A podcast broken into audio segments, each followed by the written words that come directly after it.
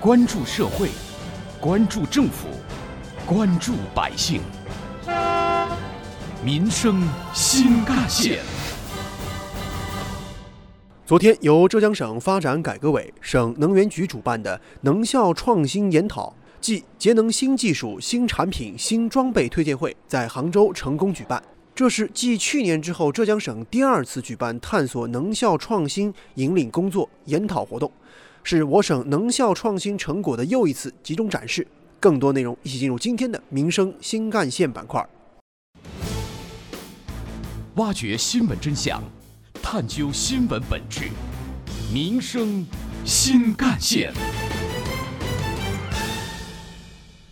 听众朋友们，早上好，欢迎收听今天的节目，我是子文。能效创新研讨会研讨的主题呢，就是节能降碳、绿色发展。能源资源是经济社会发展的不竭动力源泉。节能降耗和能效提升也是全球公认的第一能源，是加强能源安全、实现经济脱碳和促进高质量发展的重要途径。伴随着工业领域近几年的快速发展，其能源消耗占全国的百分之七十左右，国家能源双控形势日益严峻，内部能源成本不断增加。为贯彻落实习近平总书记提出的“绿水青山就是金山银山”的发展理念，节能减排就是最有效的手段。因此，采取一系列的措施，以降低工业企业能源消耗、提高能源利用效率为目标，全力推进节能降耗工作尤为重要。刚刚您听到的就是此次三星展企业宣传片的部分内容。浙江省能源局总工程师于凤庆登台致辞。“十四五”时期呢，是党中央提出碳达峰、碳中和战略的第一个五年，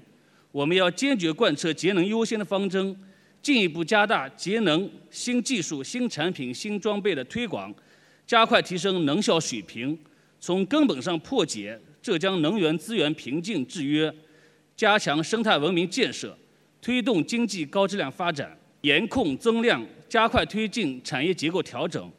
落实新建、改建、改扩建产业项目零点五二吨标每万元的能效准入标准，要严格执行产业结构调整四个一律规定，实施能耗双控和重大发展规划、重大产业平台规划、重点产业发展规划、年度重大项目前期计划和产业发展政策的联动机制。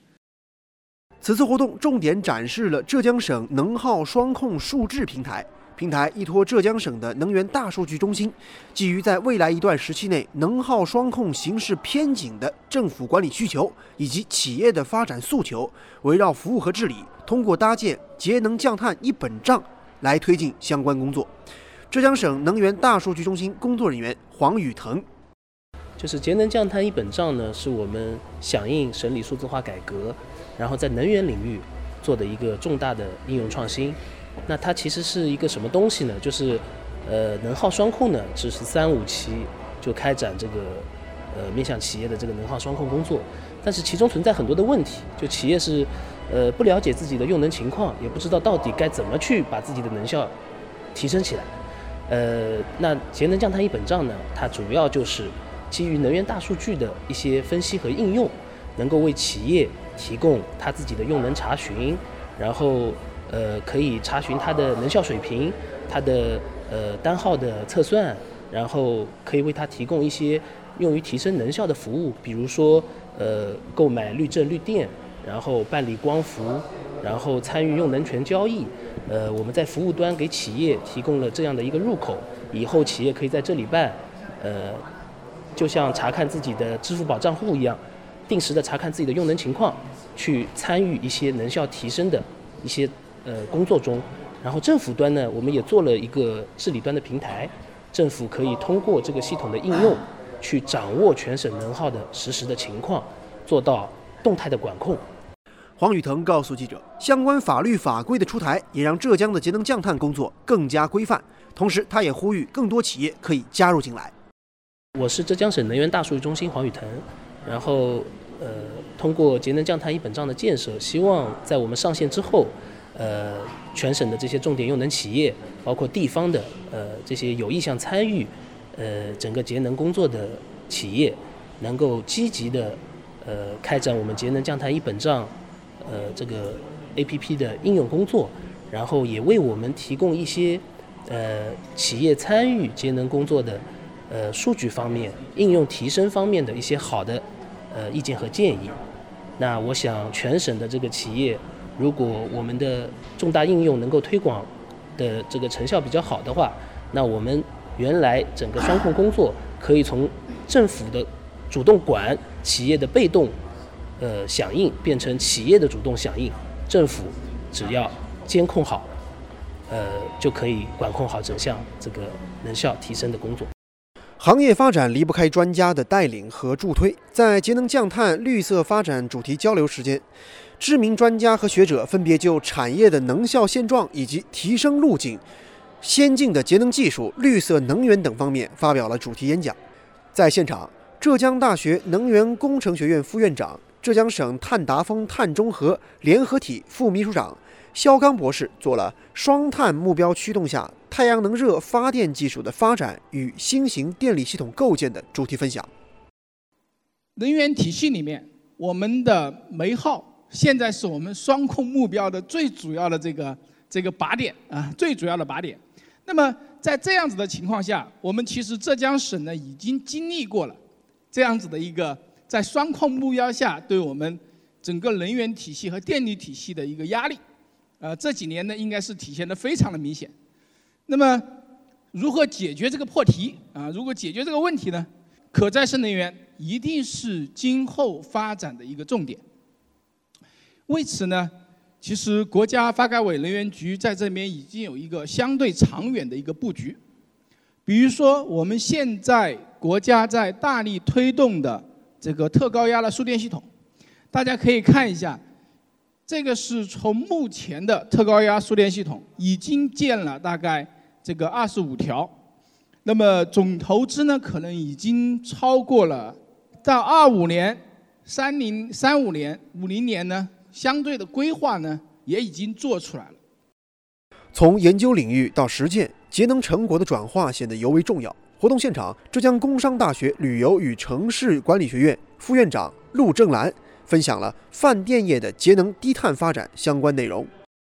现在今年的这个调研当中，我也观察到了，我们现在有一些一部分小型的饭店，大概比如说在呃这个客房在一百间左右的这样的一些这个规模上的一些酒店呢，它可以全部的这个这个用热呢，它就全部用这个热泵来解决了。它主要用的是空气源热泵，那么放在屋顶啊，它位置也比较好。呃，然后不占用它的这个内部的这个空间。那么这个通过空气热泵的话，它解决了饭店内部的这个空调加上热水的这样的一个用热需求吧，采暖的需求。所以未来的话呢，有可能就是会热泵的使用呢会进一步的拓展。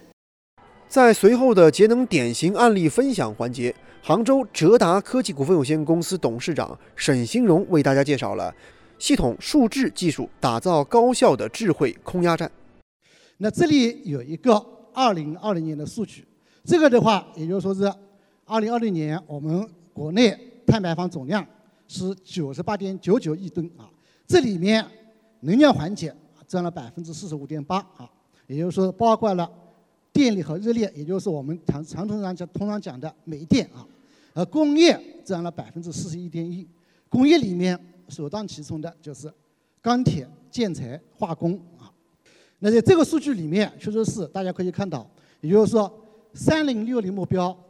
必须是在中国的经济持续增长、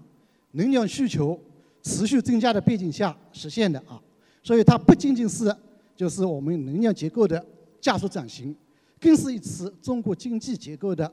重大变革啊。当然，在碳中和的过程中，首当其冲的就是煤电、钢铁、